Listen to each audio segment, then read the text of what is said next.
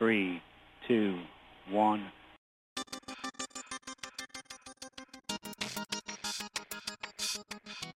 Esto es AI The New Sexy.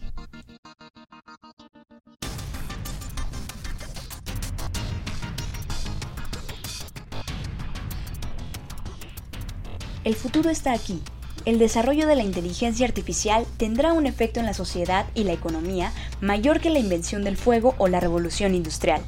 Por eso, debes reinventarte. Este es el mejor momento para convertir la reinvención en un hábito porque, escúchalo bien, estamos viviendo en el futuro. En AI The New Sexy te llevaremos de la mano por este futuro. Podrás conocer el impacto de la inteligencia artificial en el día a día y los negocios.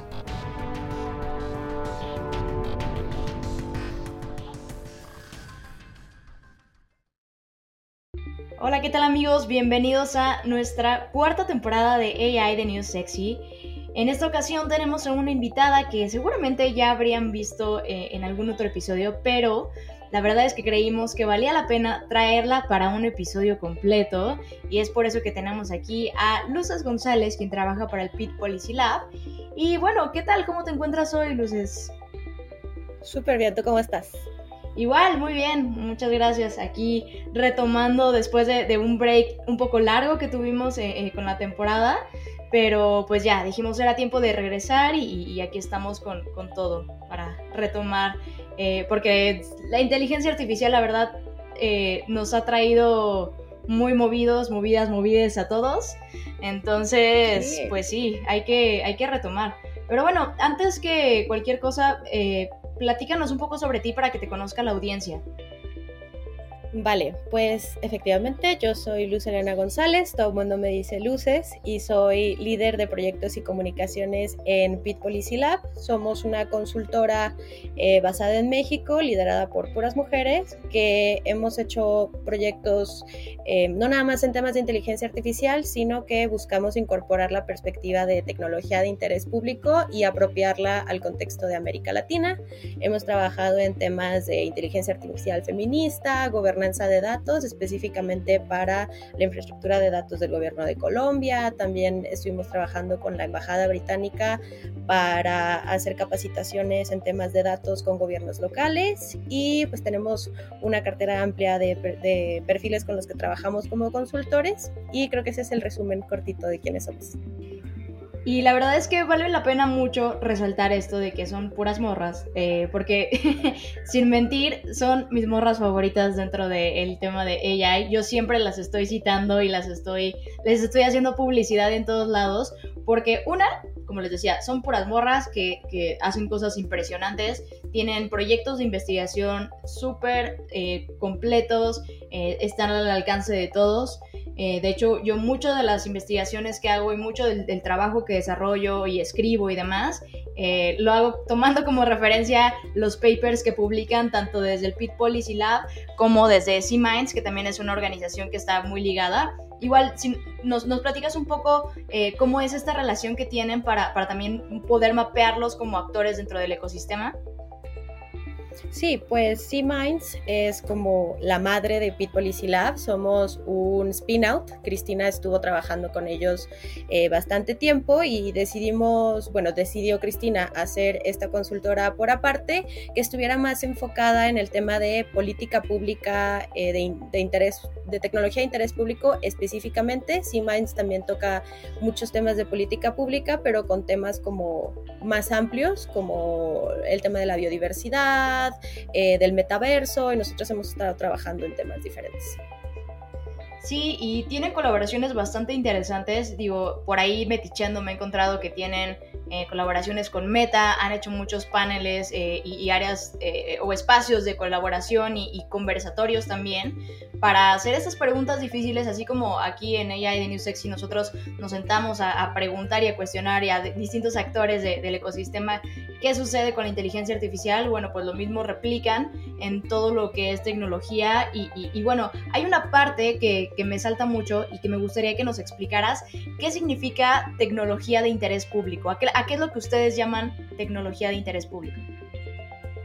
Fíjate que ese concepto es muy de Estados Unidos, justamente nace con em, una organización que se llama New America y ellos la definen como el uso de reingeniería de procesos, diseño centrado en las personas y ciencia de datos para dar mejores resultados en términos de servicios y productos de política pública a las personas. Pero creo que cuando lo pasamos a Pit Policy Lab y en este sentido de llevarlo a la realidad latinoamericana, eh, em, nosotros enfatizamos el tema de la participación de diferentes sectores, pero más que los sectores como privado, sociedad civil, academia, lo llevamos a diferentes grupos que puedan y que deban de incidir en política pública de tecnología, como son las mujeres, las personas con discapacidad y los pueblos indígenas. Entonces, la tecnología de interés público es utilizar las tecnologías para el bien social, pero a través de eh, como ciertas dinámicas de participación y sí del diseño centrado en las personas, que creo que también es uno de nuestros enfoques. Oye, voy a hacerte una pregunta un poco fuera de, lo que ya traía, pero ahorita que, mencionaste esto, me, me, salta mucho porque justamente ayer en un foro de mercadotecnia yo preguntaba sobre iniciativas que había del colectivo LGBTQ, ¿no? Y no sé si ustedes conozcan o si ustedes mismas estén atendiendo temas de interseccionalidades, ¿no? Cómo la tecnología atiende a, estos grupos diversos que no solamente caen en ser mujeres o mujeres con discapacidades y que pertenecen al, pues sí, al conjunto LGBT. Q plus más y demás, ¿no? O sea, ustedes también trabajan con esas interseccionalidades para entender qué necesidades tienen dentro de la tecnología o consideras que por ahí hay un, nicho que, todavía no está siendo cubierto? Definitivamente creo que en general no está siendo cubierto y nosotras no hemos entrado en, en ese ámbito, pero veo que cada vez más hay colectivos de personas en, en, la comunidad LGBT que están utilizando sobre todo redes sociales para apropiarse de ellas y pues hacer que se les escuche, ¿no? Uno de los ejemplos que traigo más frescos es una cuenta de Instagram que se llama Nativos, bueno, Natives, pero con X, y son personas de mi estado natal, de Nayarit, que literalmente hacen campañas a través de redes sociales como para el tema de VIH, hacen campañas para que las personas se puedan eh, hacer sus revisiones, también que los servicios de salud estén como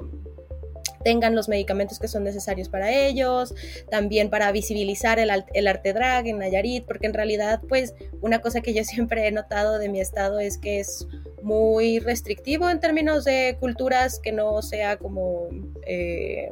lo, lo tradicional o a la norma, entonces creo que ese es un espacio muy importante, pero definitivamente el tema de interseccionalidad con LGBT no lo estamos tocando nosotras y creo que tampoco hay más consultoras o más grupos en este tema de tecnología de interés público que lo estén tocando. Está muy interesante porque igual, digo, eh, no es rocket science y no es tan difícil darse cuenta que igual eh, personalmente me identifico dentro de la comunidad,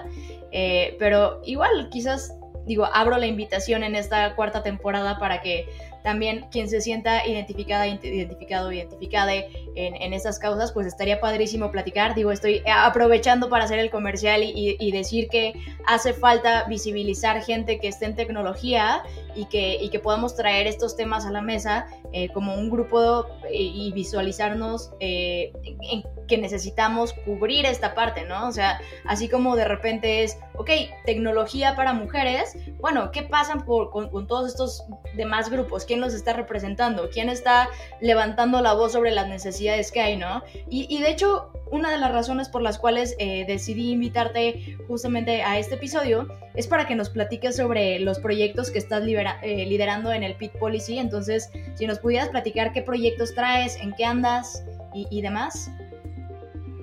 Sí, el proyecto más grande que tenemos. Y primero que nada, muchas gracias por invitarnos. La verdad es que Cristina y yo, sobre todo, seguimos tu trabajo, seguimos AI is the New Sexy. Entonces, yo estoy muy emocionada de que me hayas invitado. Pero te cuento ahora sí. Uno de los proyectos más grandes que traemos es con la red de investigación feminista, Feminist AI. Está fondeada por IDRC, que es el Instituto para eh, la Investigación sobre el Desarrollo de Canadá. Ellos dieron fondos a la red para que pudieran ellos eh, luego fondear otros proyectos eh, relacionados con inteligencia artificial feminista en diferentes partes del mundo, con una perspectiva, em, yo diría, de colonial, eh, basada en las necesidades del sur global y no nada más desde el tema feminista, no nada más centradas en las mujeres, sino justamente en estos, un colectivo más amplio. Entonces, este proyecto que nosotras estamos llevando con ellos pasa por un proceso que ellos le dicen de paper a piloto. Ahorita nosotros ya hicimos como todo el trabajo de investigación de eh, pues de escritorio, de literatura, pero también de interacción con actores. Ahorita te cuento cuáles actores. Y ya pasamos a esta segunda parte de prototipo. Entonces, eh, con mucha suerte y con mucho esfuerzo, podremos, podremos pasar a a la parte de piloto para que esto se haga más grande. Eh, nuestra investigación empieza porque vimos un artículo en el MIT Technology Review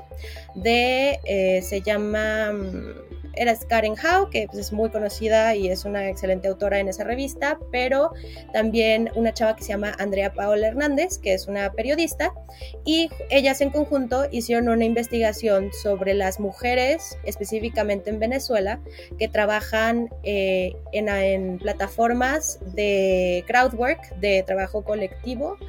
realizando tareas, sobre todo de etiquetado de datos y pues cómo estos eh, son utilizados para entrenar modelos de inteligencia artificial, poniendo el enfoque no nada más en la injusticia de el pago que tienen, sino también de las relaciones de poder que hay entre ellas y las plataformas, ¿no? El hecho de que no tienen cómo comunicarse con los requesters, o sea, con las personas que les piden que etiqueten los datos, no tienen muchos canales para comunicarse con las plataformas, eh, que este tipo de trabajo en realidad lo desarrollan por ciertas razones, pero una de las más importantes es porque lo, el contexto geopolítico en el que viven en América del Sur se complica, especialmente en Venezuela, donde hay una crisis económica muy grave, y eh, lo utilizan para complementar sus ingresos, aunque algunas lo utilizan como su único ingreso. Entonces estamos viendo que a partir como de 2015-2016 sube el número de mujeres en, en América Latina que se dedican a esto y eh, contrasta con que antes la mayoría de las mujeres que se dedicaban a esto estaban localizadas en India, en el sudeste asiático, algunas en África, como lo que vimos ya con ChatGPT, lo que sucedió con el pago que le daba a las personas. Eh, entonces se nos hizo muy interesante y empezamos a escarbar la verdad es que no hay tantos datos. Hubo un trabajo muy importante sobre este tema de de trabajo colectivo que realizaron desde la Organización Internacional del Trabajo con una autora que se llama Gina Neff y alguien más que no recuerdo ahorita su nombre, pero eh, lo que hicieron ellas fue mapear cuántas personas trabajan en esto y nosotras de ahí hicimos el como lo traspolamos y encontramos que una de cada cinco personas que se dedican a esto, al trabajo colectivo eh, en América Latina son mujeres. Aquí quiero hacer como la aclaración de que por trabajo colectivo nos estamos refiriendo a las plataformas para completar tareas, como lo puede ser Appen o Toloka o Clickworker, porque también existe, por ejemplo, Rappi, Uber, que también son trabajo colectivo, que también son gig work, pero que es como otra forma de verlo. Y justamente... Incluso otro modelo de negocios también, hasta cierto punto, ¿no? O sea, sí, sí, sí. Bueno,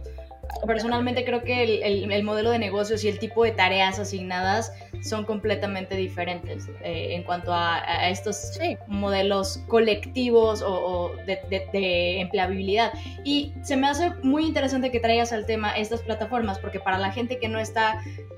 familiarizada con, por ejemplo, una de las que yo conocía mucho era Toloca, no, puede que a lo mejor no tenga tan claro cuáles son los problemas de cómo está establecido incluso legalmente estas, estas compañías, ¿no? Que por ejemplo, voy a traer el tema un Rappi, un Uber, que dicen, sí, te conviertes en un socio y entonces como eres socio, eh, participas de las ganancias, pero al ser socio no participas de ciertos beneficios que el empleador te debería de estar proporcionando, como puede ser seguridad social, participa en, estas eh, otras eh, cuestiones que tienen como temas de seguridad social,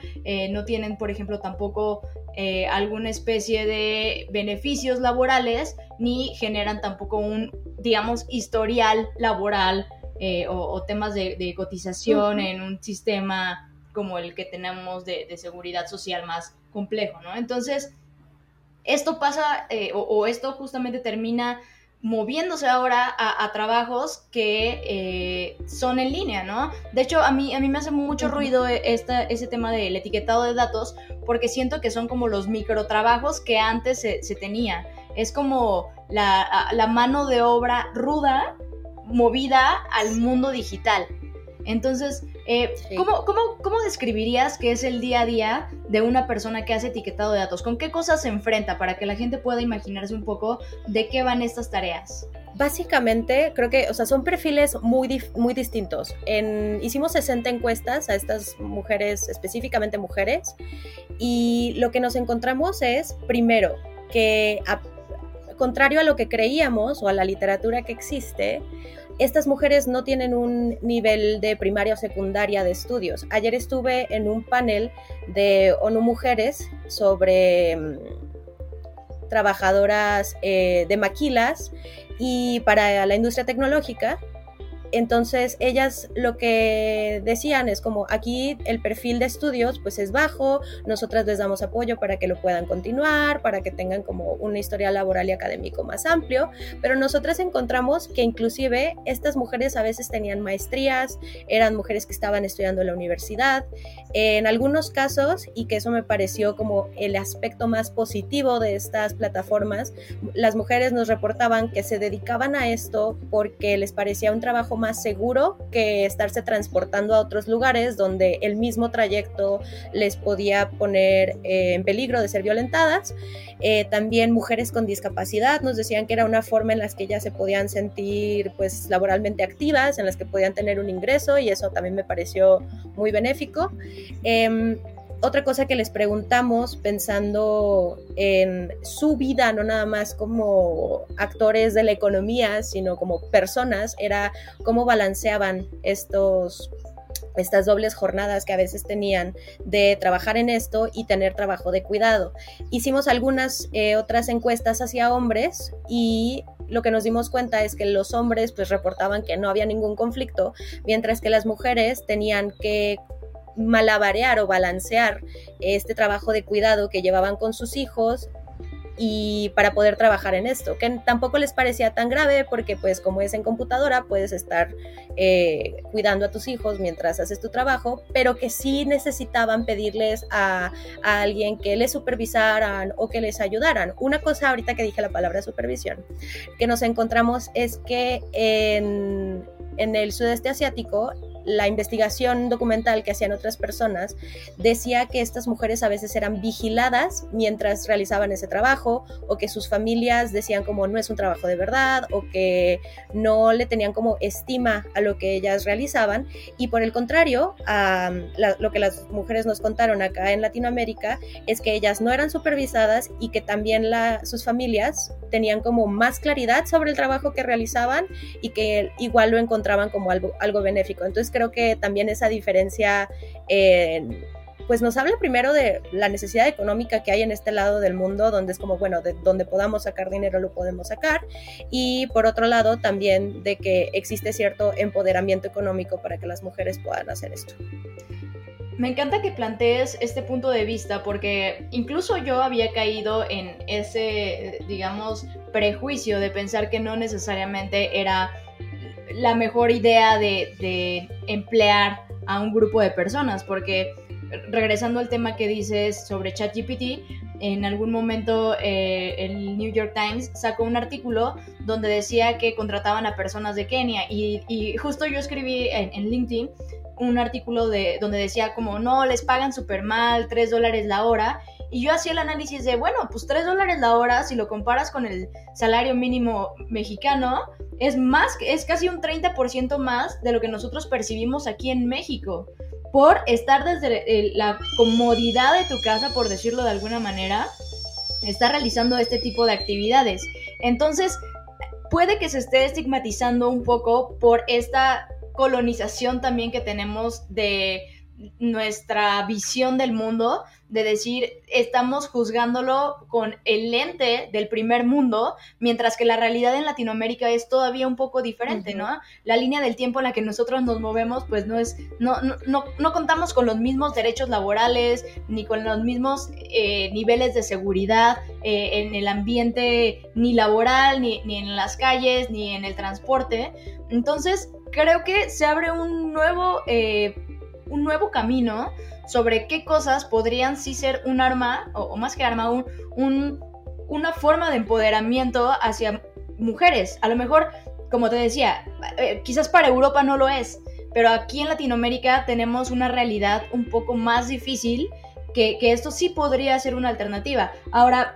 otra de las cosas que yo leía en su momento en ese artículo es que les tocaba leer o ver imágenes de contenido violento, sangriento, cosas eh, muy, muy, muy groseras que la gente escribía estos algoritmos. Eh, ¿Cómo es? ¿Pudieron o tuvieron chance de preguntarles cómo es el tipo de contenidos que ellas etiquetaban? Fíjate que no, y creo que es un tema bien importante como para el escalamiento de este, de este proyecto que tenemos. Nosotras no hicimos ese, esa investigación como del tipo de contenido al que ellas se enfrentan, pero mm, justamente eh, sí hay personas trabajando sobre ello en sobre todo en, el sudeste asiático, que es donde ya está más avanzada esta investigación, y hemos visto que existen ya colectivos que avanzan este tema del derecho a que estas personas pues no vean, no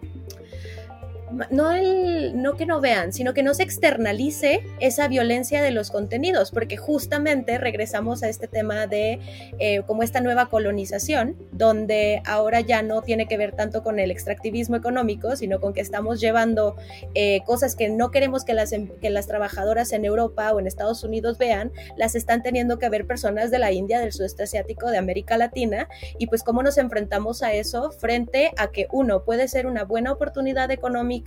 eh, como lo decimos, eh, con respecto a lo que se paga en dólares frente a lo que se paga en pesos o en otras monedas. Y dos, eh, pues que estas mujeres también lo ven como una oportunidad laboral, pero que estas oportunidades laborales no lleven pues esos, esas implicaciones, ¿no? Entonces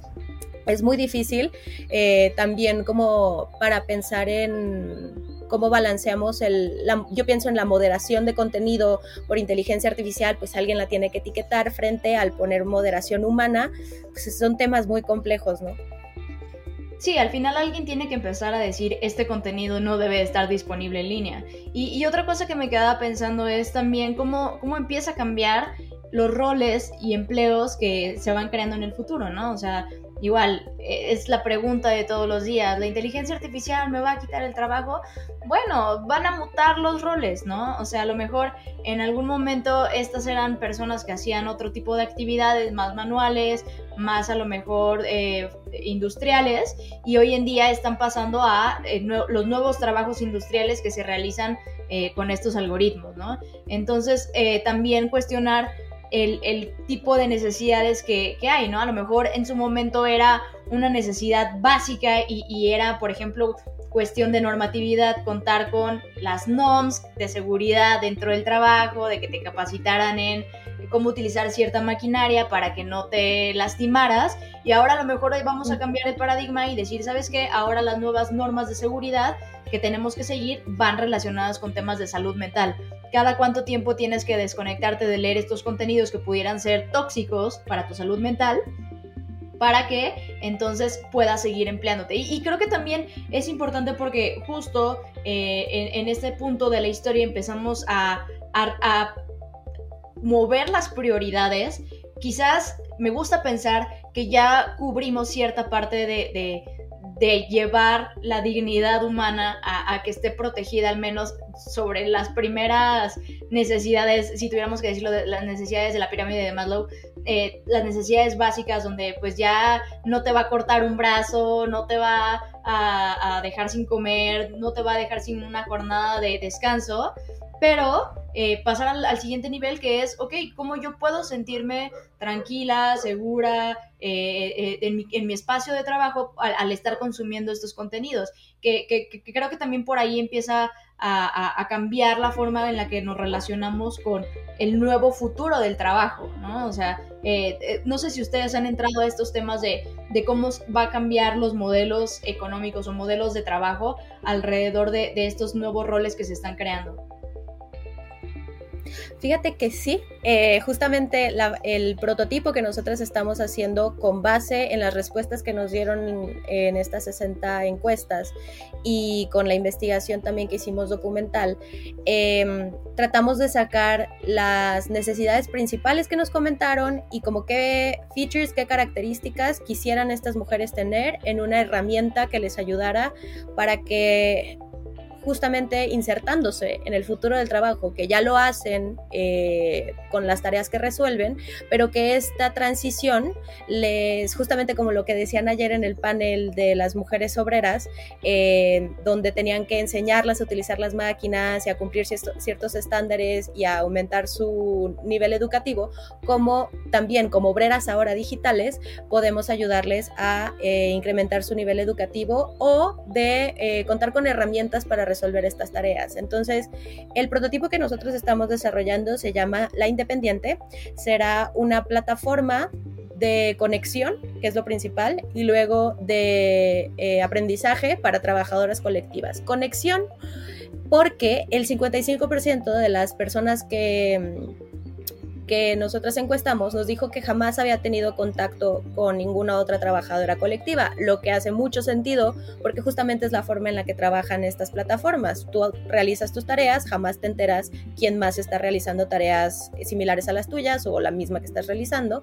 Y el 70% nos dijo que sí le interesaba tener contacto con estas trabajadoras. Creo que un tema muy importante del futuro del trabajo será cómo se organizan las trabajadoras digitales y aquí ya estoy hablando pues de temas súper complejos que tienen que ver con eh, el activismo, con los sindicatos, con las exigencias laborales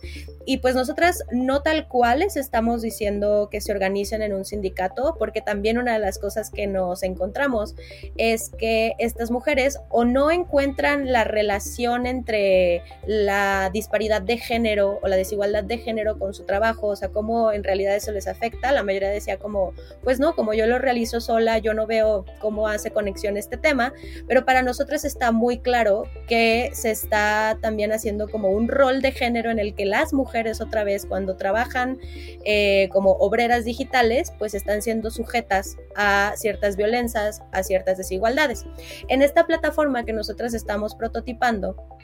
las mujeres podrán encontrar espacios para conocer a otras trabajadoras que trabajen en tareas similares. Por ejemplo, si tú te dedicas a la moderación, si tú te dedicas más a la transcripción o a la traducción de textos, entonces podrás encontrar otras personas que hagan tareas similares y pues compartir con ellas recursos. Y también lo que nos interesa mucho es que ellas cuenten con herramientas del tipo de traducción, herramientas de eh, conocimiento tal vez en otras tecnologías, desarrollo web, programación, para que también puedan ir incrementando pues su nivel educativo de otra forma que no sería la tradicional, como con un título universitario o completando otras certificaciones, pero para que ellas también puedan acceder a tareas mejor pagadas, que, que eso es algo muy importante. Por ejemplo, si tú solamente sabes hablar español y quieres hacer una tarea de transcripción del inglés al español, pues te costará mucho más trabajo, posiblemente no puedas acceder a esa tarea y por tanto te estás quedando atrás frente a otras mujeres que sí saben inglés y que pueden contestar o realizar esa tarea que paga más. Entonces, lo que nosotras nos interesa es que cuenten con estas herramientas de traducción que principalmente es lo que ellas nos cuentan que utilizan más. La mayoría de estas mujeres hace casi todo su trabajo a través de herramientas de traducción o de tutoriales que les enseñen a resolver problemas. Entonces, queremos que esto se, pues no centralice, pero que se concentre en un centro con recursos para que ellas puedan acceder, pero que también puedan a conocer a otras y que a través del uso sostenido de esta plataforma podamos llevarlas un poquito de la mano hacia la organización. Ya eso dependerá de ellas y también como de los intereses diferentes que puedan tener, pero eh, como que esa es el, la meta así a larguísimo plazo, que tengamos una organización mucho más compleja, no compleja en el término de difícil, sino de cimentada, de firme de estas mujeres que trabajan eh, etiquetando datos y que son quienes están sosteniendo la economía digital. Ok, oye, y me salta también la pregunta de si esto podría resolver hasta cierto punto el tema de eh, empezar a meter más diversidad en la forma en la que consumimos información y la forma en la que se alimentan los modelos eh, de inteligencia artificial. Si, si meter a estas mujeres de Latinoamérica puede ayudar a resolver un poco ese problema o realmente no hace la diferencia. ¿Cuál es la postura que ustedes o, que tú tienes al respecto? Creo que hay diferentes como caminos. Creo que el más simple es que no hay gran diferencia en el contenido porque las tareas que, se les dan a ellas para etiquetar o para transcribir pues ya vienen filtradas, siento que por esta perspectiva eh, del norte global de lo que debe y no debe o puede y no puede estar eh, en Internet. Pero por otro lado, siento que si nos encargamos de que estas tareas o de que estas plataformas se apropien con perspectivas del sur global, definitivamente sí podríamos hacer esta diferencia de los contenidos. ¿Y crees que en algún momento lleguemos a, trabajar sobre ese punto de, incluir perspectivas latinoamericanas o del sur global, como las llamas? Creo que nos va a costar bastante y creo que de aquí eh, surge siempre el, dilema de cómo regular la inteligencia artificial, hacia dónde regularla. Eh, hay inclusive la red con la que trabajamos, la red de investigación feminista, publicó una agenda para la inteligencia artificial desde América Latina y el Caribe, donde hablamos no nada más como de los aspectos económicos, sino ya de aspectos mucho más filosóficos de, de dónde parte lo que queremos para una inteligencia artificial de América Latina y el Caribe. Hay otra que no precisamente es de del sur global ni, ni de América Latina, pero son los principios CARE de los pueblos indígenas para la inteligencia artificial. Estos se desarrollaron en Australia, pero que básicamente también nos piden o nos proponen que empecemos a ver los saberes tecnológicos desde puntos mucho más amplios que solamente el camino a la singularidad, que eh, a mí me parece que es como el cuento más poderoso que nos hemos comprado en los últimos 15 años y que tendríamos que estarlo cuestionando más fuerte. Justamente en este camino de poder incluir perspectivas latinoamericanas del sur global, eh, en la no, en la Alianza Nacional de Inteligencia Artificial que está siendo desarrollada en el Senado de México, encabezada por la senadora Alejandra Lagunés, nuestra participación fue de eso, ¿no? Tuvimos, fueron como 80 personas de diferentes espacios y sectores, donde hicieron falta personas como de los temas eh, de infancias, que también pues están muy... Eh, no en peligro, pero que están, son sujetos de vivir violencias o de vivir desigualdades en el ámbito digital, de personas con discapacidad, de pueblos indígenas. Hicieron falta estos perfiles, pero había como de otros de privacidad de los datos, todos estos temas eh, también de seguridad. Había personas de diferentes empresas, pero nuestra participación se ancla en la agenda que ya desarrolló C-Minds para bueno, que lideró C-Minds y que se desarrolló también con personas de diferentes sectores para darle empuje a la inteligencia artificial en México, que ésta sea retomada eh, y que trabajemos a partir de ella con estas nuevas agendas que se están desarrollando de eh, principios feministas, principios de los pueblos indígenas, tomar en cuenta lo que ya te dije y siempre repito como estos mismos perfiles porque creo que son los que, los que siempre se dejan afuera. Niños, niñas, niñas, infancias, personas con discapacidad, mujeres y pueblos indígenas y... Em, iba a decir otra cosa. Ah, y ahora eh, acaban de abrir un formulario para participar del desarrollo de eh, esta alianza. Entonces, nosotras ya le dimos como difusión en nuestras redes, pero estaría buenísimo que muchísimas personas de cualquier ámbito, de verdad creo que el tema más importante en cuanto a inclusión en personas en la agenda digital o en la agenda de inteligencia artificial es que si no, están metidos ya en el tema tecnológico, creen que no hay razones para estar en él. Y como estamos transportando todas nuestras realidades físicas al espacio digital, cualquier grupo de personas organizadas en el espacio físico debería de organizarse en el espacio digital y hacer que sus preocupaciones también se vivan a través de él, ¿no? Entonces, pues creo que para contestar rápido tu pregunta, posiblemente podemos llegar a incorporar más perspectivas, pero definitivamente creo que corresponderá al beneficio económico de las empresas que ya están en la cima de la, de la tecnología hoy, dígase Google, Fang, lo que quieras, OpenAI, eh, todas estas nos van a dictar un poco la pauta de por dónde nos vamos a ir. Ya es cuestión de nosotras qué agarramos, qué no y cómo le metemos nuestras propias necesidades a, esta, a estos como a estas guías que nos dan ellos de cómo utilizar la inteligencia artificial y otras tecnologías.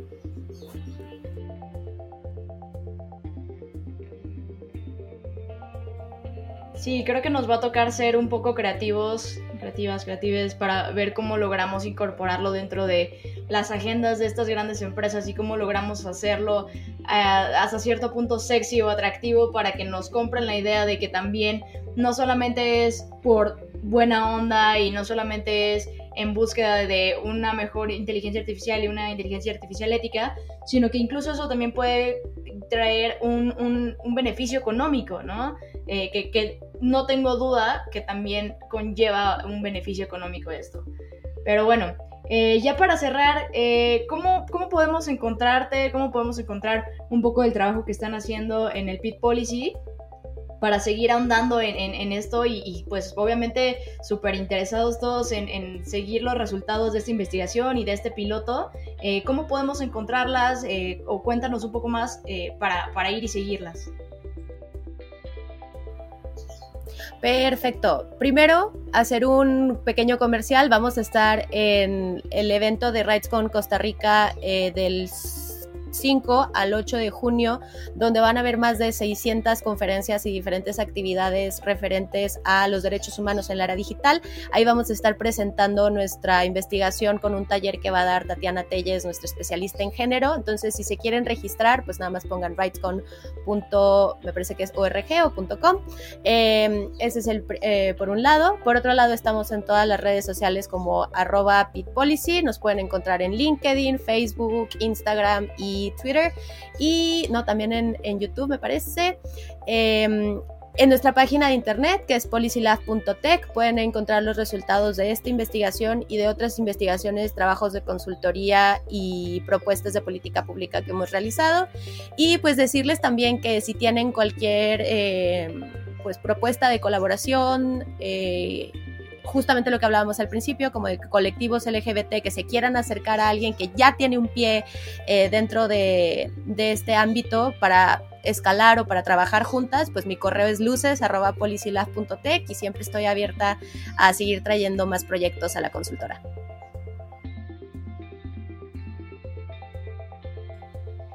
Perfecto, pues muchísimas gracias Luces, en verdad ha sido todo un placer platicar contigo, eh, nos has traído muchos conceptos sobre los cuales reflexionar y, muchas cosas para seguir pensando alrededor del futuro del trabajo, alrededor del futuro de estos nuevos roles que, van a estar eh, creciendo cada vez más. Y pues nada, ya saben que a nosotros nos pueden encontrar como arroba AI de New Sexy en todas las eh, plataformas digitales, todas las plataformas de redes sociales. Y bueno, pues nos vemos en el siguiente episodio. Muchísimas gracias.